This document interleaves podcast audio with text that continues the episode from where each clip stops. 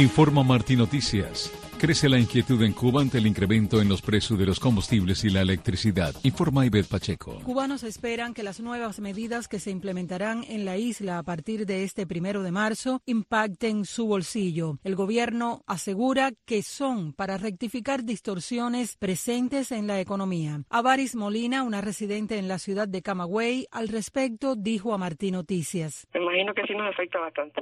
Va la economía al, bolsillo de nosotros, que cobramos poco. Según Gran el viernes entrarán en vigor la actualización de los precios minoristas de los combustibles y el incremento del 25% de la tarifa eléctrica para los clientes consumidores de más de 500 kilowatt hora. Desde la provincia de Holguín, quien se identificó como Amauri, mientras hacía una cola para comprar sus alimentos, nos comentó. Ellos son los que saben. Y lo que digan ellos es todo lo que venga contra el pueblo es una ley, una orden. ¿Qué vamos a hacer? Vladimir Regueiro, ministro de Finanzas y Precios de Cuba, aseguró al medio oficialista Cuba Debate, refiriéndose a la actualización de los precios minoristas de los combustibles, que las autoridades están conscientes de la repercusión que tienen estas medidas. En opinión del opositor Manuel Cuesta Morúa, se respira un aumento de las tensiones en el país, así lo dijo desde La Habana. Desasosiego y profunda molestia con el gobierno y aumenta mucho más la tensión,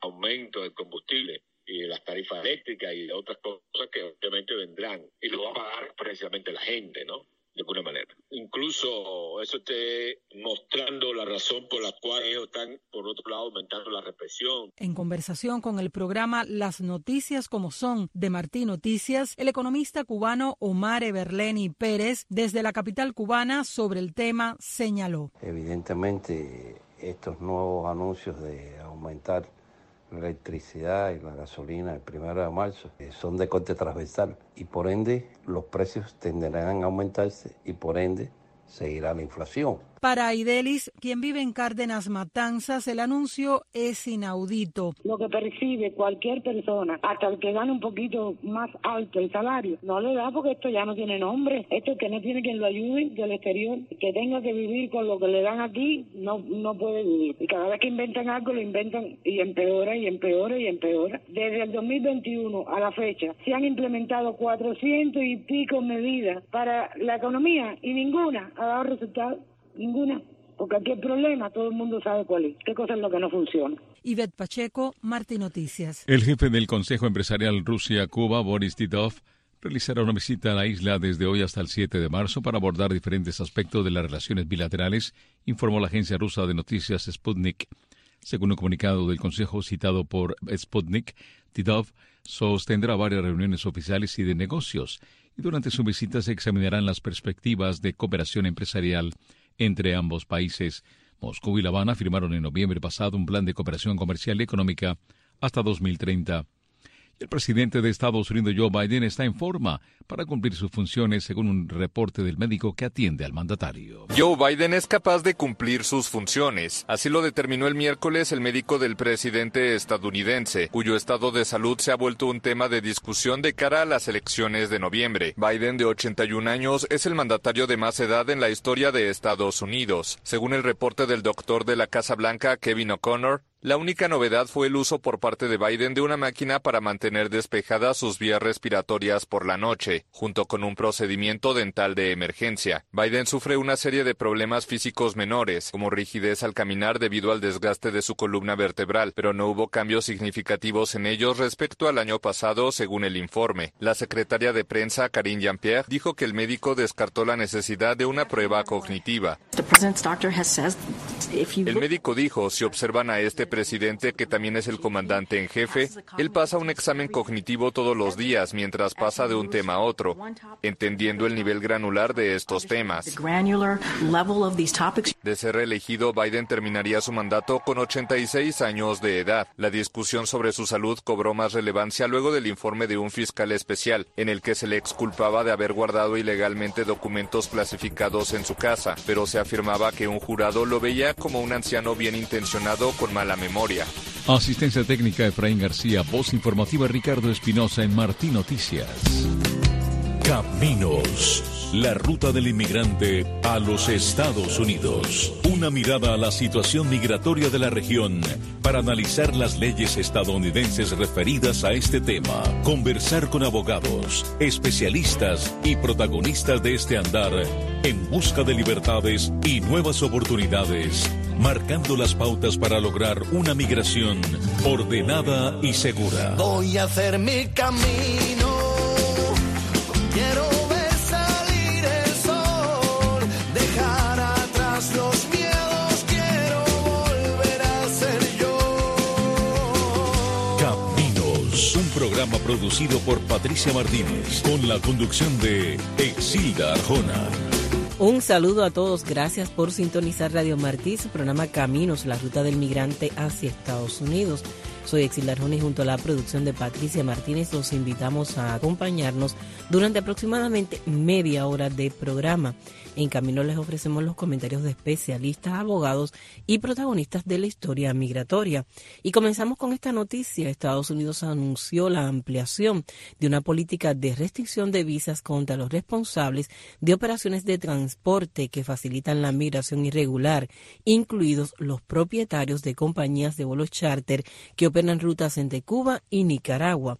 La nueva política es implementada por el Departamento de Estado bajo la Ley de Inmigración y Nacionalidad y está dirigida a los propietarios ejecutivos y altos funcionarios de compañías de vuelos charter y de transporte terrestre y marítimo que brindan estos servicios.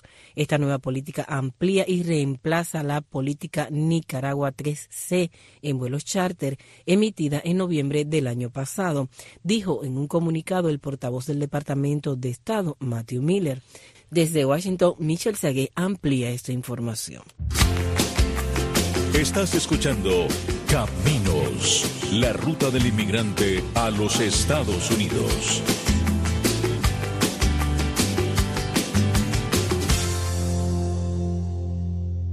Continuamos con más noticias. Cuba está entre los 10 países con mayor cantidad de expedientes bajo monitoreo del Servicio de Inmigración y Control de Aduanas ICE de Estados Unidos. Hay cientos de miles de inmigrantes cubanos con casos pendientes, según el informe anual correspondiente a este año fiscal divulgado por esta agencia un total de 442.624 cubanos están siendo monitoreados por las autoridades migratorias estadounidenses fuera de un entorno de detención a través de una variedad de mecanismos. Sobre el tema, el abogado de inmigración Willie Allen ofreció declaraciones a Martín Noticias. Hay 6 millones de expulsiones de los Estados Unidos. Es un número bastante elevado y que se refleja las entradas que ha ocurrido el número de los cubanos, que son 442 mil, no son 442 mil cubanos que tienen órdenes de expulsión o que están deportados, eh, lo que significa que en los sistemas judiciales hay ese número de cubanos que están esperando el juicio futuro de asilo político. Entonces, si tú piensas que desde el 2017 a la fecha han entrado a lo mejor 900 mil cubanos, o a lo mejor un poquito más, a los Estados Unidos, que solamente la, menos de la mitad de ellos estén en un proceso de deportación, te das cuenta de lo sobrecargado que está el sistema y lo difícil que es poner a las personas en deportación. La mayoría de los cubanos que están en deportación en este momento son los que entraron con 220A, y que el camino para ellos legalizarse sigue siendo lento, pero con buenas posibilidades. Tienes que dar ese balance. Entonces, no hay un peligro que mañana deporten a 400 mil cubanos. Es más que yo te diría que si vamos a hablar de cifras reales, de cubanos que pueden ya estar deportados por haber perdido miedo creíble o haber perdido asilo político, eh, no creo que lleguen a 5 mil o 6 mil eh, de, personas. Así que en realidad eh, no, no creo que es un número para preocuparse. Ahora, lo que sí es preocupante eh, es el número de cubanos que están en corte todavía. En la corte de Miami hay 265 mil eh, personas en corte, 265 mil solamente en la corte de Miami, un número bastante elevado que son cubanos.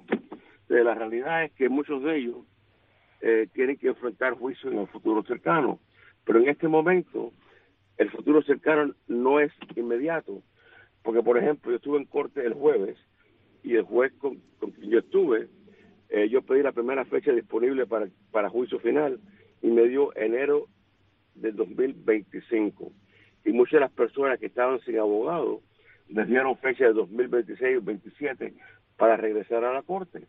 Así que, tú puedes ver que el sistema está sobrecargado. Ahora, cuando tú hablas de deportaciones, deportaron a 54 cubanos esta semana pasada. Por primera vez en una década, dos eran clientes míos, dos jóvenes que me contrataron a, finales de, enero, cuando los cogieron presos en inmigración. No eran clientes míos previamente, pero vinieron a verme ahora porque fueron detenidos. Entonces, ¿qué ocurre? Deportaron a 54 entraron 22 mil. Eh, en la frontera entraron 22 mil, a lo mejor 30 mil se presentaron, 8 mil fueron regresados a México. ¿Qué ocurre? Cuando tú miras estadísticamente, los números están a favor, por lo menos, de los cubanos que se presenten en frontera o que tratan de entrar de una forma irregular. Que cuando tú sumas el número de cubanos en enero que entraron por CBP1 a donde entran en general de todos los países 1.400 al día. Eh, tú sumas que los cubanos ahora son el segundo o tercer grupo de más ingresos por CDP1. Tú sumas que siguen entrando eh, 5.000, 6.000 cubanos mensuales por parol humanitario. Tú sumas los cubanos que en la embajada en La Habana le aprueban la visa de residencia a través de reclamaciones familiares eh, tú sumas el regreso del parol eh, familiar una vez más. Eh, es posible que en enero de Cuba solamente puedan haber entrado alrededor de 30 mil personas. Entonces te das cuenta que Cuba tiene una crisis migratoria muy seria y que se refleja en los números que entran a los Estados Unidos. Así es, licenciado. El gobierno prepara este decreto que busca impedir que los inmigrantes de forma irregular pidan asilo aquí cuando lleguen a los Estados Unidos. ¿Cómo se haría ese ajuste o ese cambio? ¿Y qué es lo que dicen palabras que todo el mundo entienda, lo que supondría elevar los estándares en las entrevistas de miedo creíble? En realidad, el miedo creíble siempre la discreción de un oficial de asilo. Pero que yo les digo a las personas, los balseros que son detenidos en alta mar y tienen entrevistas de miedo creíble o escampavía, nueve de diez van a perder o a lo mejor nueve y medio de diez, le van a decir no tienes miedo creíble, y vuelven a Cuba. Por frontera, el mismo cubano, a lo mejor ocho de diez, le van, le van a otorgar miedo creíble. en realidad, si los oficiales de frontera usan el mismo, misma discreción que usan para los barceros cubanos y los haitianos que detienen en alta mar, la usan en la frontera, la gran mayoría de las personas van a ser devueltos a su país. Las realidades son que obtener asilo político en los Estados Unidos es sumamente difícil. La violencia que puede existir en El Salvador, las necesidades de un país sin regla que puede existir en Haití, la violencia que existe en México, la pobreza que existe en Honduras, la falta de seguridad o miedo a cambios que puede existir en Perú y Colombia, no son persecución política, son condiciones internas de cada país.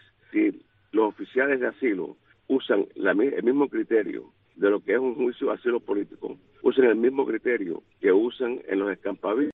Me imagino que a lo mejor el 80% de las personas que piden asilo político en los Estados Unidos tienen un entrevista creíble, van a ser devueltos. yo sí creo que eso es algo que con acción ejecutiva se puede llevar a cabo y que pueden incrementar el número de personas que le niegan la entrada a los Estados Unidos y que son devueltos a México con el acuerdo que tienen con México, que México va entonces a deportar a los otros países. Así que yo sí creo que hay una probabilidad muy alta que en un futuro muy cercano vamos a ver que más personas son devueltos a México y de, México deportados para Colombia, Venezuela o Cuba, que lo que está ocurriendo ahora. Y es parte de lo que este gobierno está aplicando. Entonces son, como tú miras la entrevista, muy pocas personas pueden explicar cómo fueron perseguidos en su país por su raza, religión opinión política que el gobierno sabe y quiere aplastar, porque son parte de un grupo social en particular, o su nacionalidad. Eh, si tú miras a Cuba, la gran mayoría va, a ser por opinión política, pero te van a preguntar cómo la expresaste, cómo el gobierno sabía cuál era tu opinión política y qué te ocurrió. Si tú miras los estándares de lo que es asilo político y tú subes lo que está ocurriendo, vas a ver que muchos van a perder. La realidad es que el asilo es difícil de obtener y de ganar y en custodia o en frontera es más difícil todavía. Estás escuchando Caminos, la ruta del inmigrante a los Estados Unidos. El gobierno de los Estados Unidos de América no apoya la inmigración ilegal. Es política del gobierno de los Estados Unidos promover una inmigración ordenada y segura. Gracias por la sintonía. Seguimos en caminos. El ministro de Seguridad de Panamá, Juan Manuel Pino, dijo a La Voz de América que se prevé que el número de migrantes que crucen la selva del Darién será superior este año. En lo que va de este periodo han cruzado 54.547 personas, en su mayoría procedentes de Venezuela, Ecuador, Haití, China y Colombia. Las autoridades alertaron además que la crisis migratoria se agudiza en el tapón del Darién, mientras el crimen organizado lucra con la desesperación de cientos de personas que intentan llegar a los Estados Unidos. La voz de América amplía la información. La crisis migratoria continúa siendo una de las principales preocupaciones de la región, con naciones como Panamá intentando detener una movilidad constante y creciente en sus fronteras, mientras las autoridades continúan advirtiendo que el crimen organizado lucra con la desesperación de cientos de personas que intentan atravesar las rutas migratorias irregulares para llegar a los Estados Unidos. Las cifras más recientes publicadas por el Ministerio de Seguridad Pública de Panamá señalan que al menos 59.521 migrantes han cruzado la inhóspita selva del Darién de enero a la fecha. De esta cifra, 20.000 son menores de edad que se exponen a terribles circunstancias que arriesgan su bienestar y hasta su propia vida. Los datos publicados por la entidad estatal fueron acompañados por un video que muestra a un menor intentando atravesar un caudaloso río, evidenciando las peligrosas condiciones propias de la jungla. Con fuerza, papi, con fuerza. Derechito y sin moverse, mi amor. ¡Ah, el niño! ¡El niño! ¡El niño! Otra preocupación que mantiene alerta a las autoridades es el crimen organizado y la trata de personas. Jorge Govea, director del Servicio Nacional de Fronteras de Panamá, explicó que los traficantes venden a los migrantes paquetes para introducirlos al país de forma ilegal, convirtiéndose en una de las actividades ilícitas más rentables para los delincuentes. El crimen organizado se lucra del dolor y del sufrimiento y la desesperación del migrante. Ellos venden paquetes para introducirlos a Panamá de manera ilegal, tratando de burlar el bloqueo marítimo que tiene el Servicio Nacional Aeronaval. Según las autoridades, los denominados coyotes ya tienen identificadas las diferentes rutas de tránsito irregular para guiar a los migrantes que deben pagar en promedio unos 1.500 dólares por la travesía. Esta fue una actualización de la sala de redacción. Estás escuchando Caminos, la ruta del inmigrante a los Estados Unidos.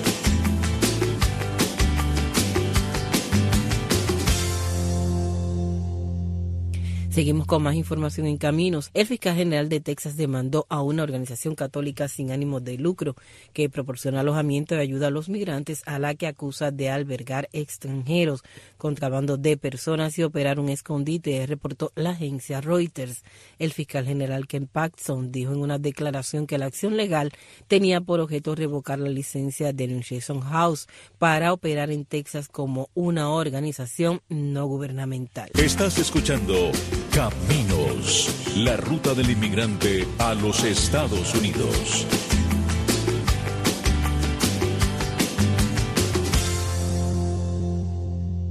Gracias por escuchar Caminos. Se van sumando reportes de que pandilleros del tren de Aragua operan en la ciudad de Nueva York y que no solo reclutan a otros migrantes, sino que estarían formando alianza con la Mara Salvatrucha. Ángela González tiene el siguiente informe. Una ola de violencia perpetrada por una gran parte de refugios municipales, según la policía de Nueva York, tiene a la uniformada en estado de alerta. Uno de los migrantes implicados en el ataque a dos policías que quedó en libertad fue arrestado este miércoles por robo en una tienda de departamentos en Queens. La policía ha identificado nexos de migrantes con pandillas venezolanas y según reportes del FBI cree que miembros de la pandilla El Tren de Aragua se estarían aliando con la MS-13. La evidencia está ahí, el FBI eh, ya reportó que estas dos gangas que son súper violentas y súper organizadas ya están colaborando en la ciudad de Nueva York y en otras ciudades para intensificar sus labores criminales. El Tren de Aragua es una pandilla que se formó en el norte de Venezuela con bases en la cárcel de Tocorón. El jefe de la banda, Héctor Guerrero, estaría prófugo en Estados Unidos. Una investigación transnacional cree que esta banda opera en al menos cinco países. En Nueva York, más de 175 mil migrantes han hecho su arribo desde la primavera de 2022 y una gran mayoría están siendo estigmatizados. En este momento hay miles y miles de hermanas y hermanas nuestras inmigrantes que recién llegan y que viven en condiciones realmente infrahumanas y, y tratados también y, y en donde hay una sobrecriminalización. Según reportes, la Guardia Nacional Estatal que vigila los albergues ha pedido revisar los migrantes que llegan para detectar los tatuajes distintivos de estas pandillas como el número 23 con el logo de un basquetbolista, coronas, rifles de asalto, máscaras de gas, las iniciales del tren de Aragua o hijos de Dios, entre otras. Ángela González, Voz de América, Nueva York. Estás escuchando Caminos, la ruta del inmigrante a los Estados Unidos. El gobierno de los Estados Unidos de América no apoya la inmigración ilegal. Es política del gobierno de los Estados Unidos promover una inmigración ordenada y segura. Soy Exilda Arjona, gracias por la sintonía. Funcionarios de Estados Unidos dijeron que se está ampliando la política de restricción de visas para incluir a propietarios ejecutivos de empresas de transporte que están facilitando la migración irregular. Desde Washington, Michelle Saguet con más detalles. Estados Unidos amplió el miércoles las restricciones de visado para los operadores de transporte que facilitan la migración irregular, en un momento en que el gobierno del presidente Joe Biden pretende hacer frente a un número récord de migrantes que cruzan ilegalmente la frontera sur del país. Las restricciones se aplicarán también a propietarios ejecutivos y altos cargos de empresas de vuelos charter, transporte terrestre y marítimo que presten servicios de transporte destinados a personas que pretendan emigrar de forma irregular a Estados Unidos informó el Departamento de Estado en un comunicado. Eric Jacobstein, secretario adjunto de Estado para América Central, aclaró en una conferencia de prensa virtual el miércoles que bajo esta nueva política se vigilarán los medios de transporte que operen desde otros países de la región, además de Cuba y Nicaragua, con el objetivo de movilizar migrantes irregulares. Antes uh, la política tenía que ver con los vuelos charters, ahora la política tiene que ver con todas las formas de, de transporte. Y la idea es que eh, es, es transporte que está utilizado con el propósito de facilitar la migración irregular a los Estados Unidos. A preguntas sobre cómo se podría monitorear desde qué países operan las empresas que ofrecen servicios dirigidos a transportar migrantes irregulares, Jacobstein dijo que la nueva política más que nada empieza con la diplomacia. Estamos hablando con nuestros um, socios en toda la región sobre esta nueva política y la idea eh, precisamente en, cuanto, por ejemplo, a los vuelos charters.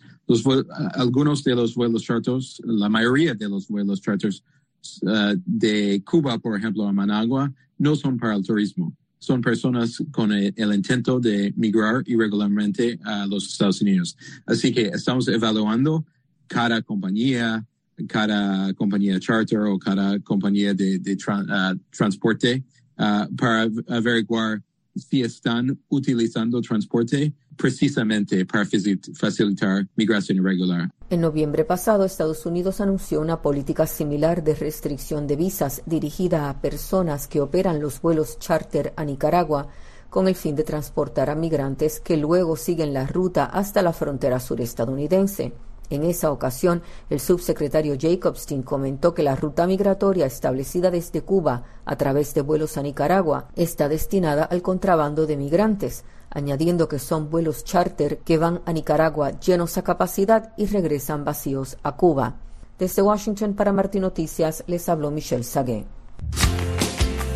Estás escuchando Caminos, la ruta del inmigrante a los Estados Unidos.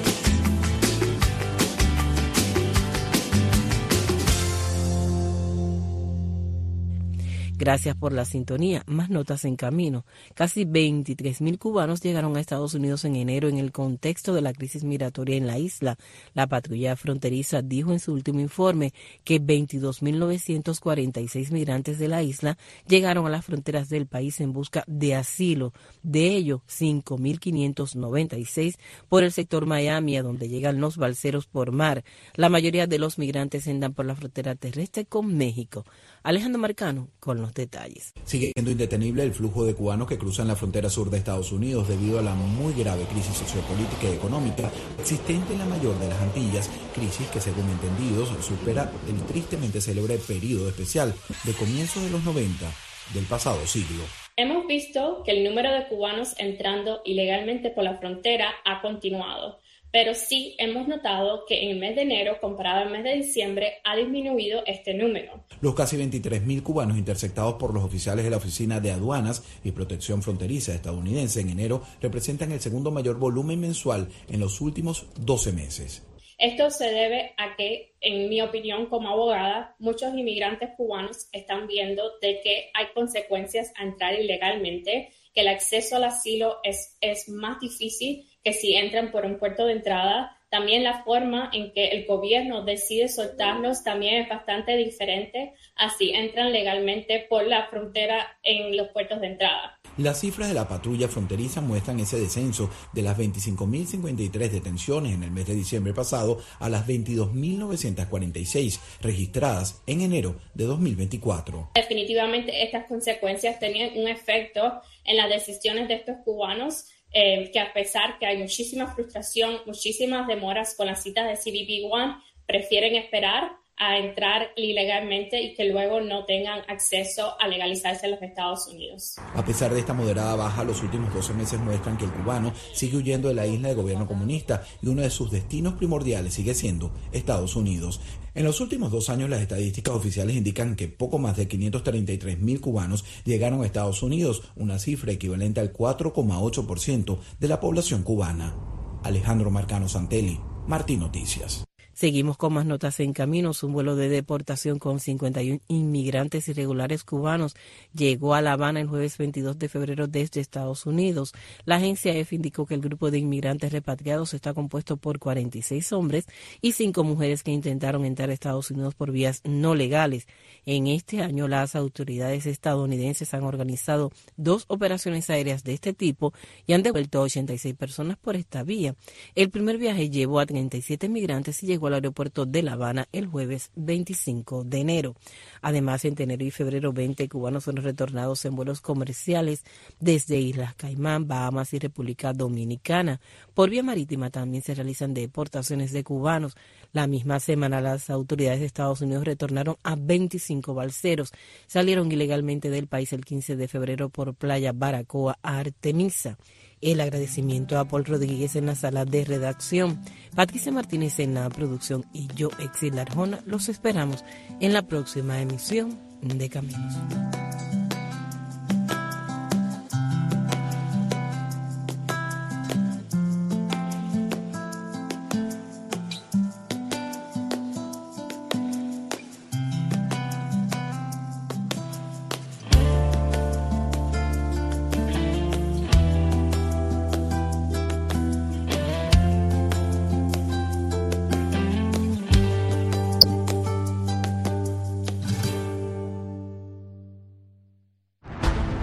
Declaración Universal de los Derechos Humanos es uno de los anhelos de la humanidad convertido en acta mundial para salvaguardar el respeto a los derechos de toda persona en cualquier país y bajo cualquier régimen social del universo.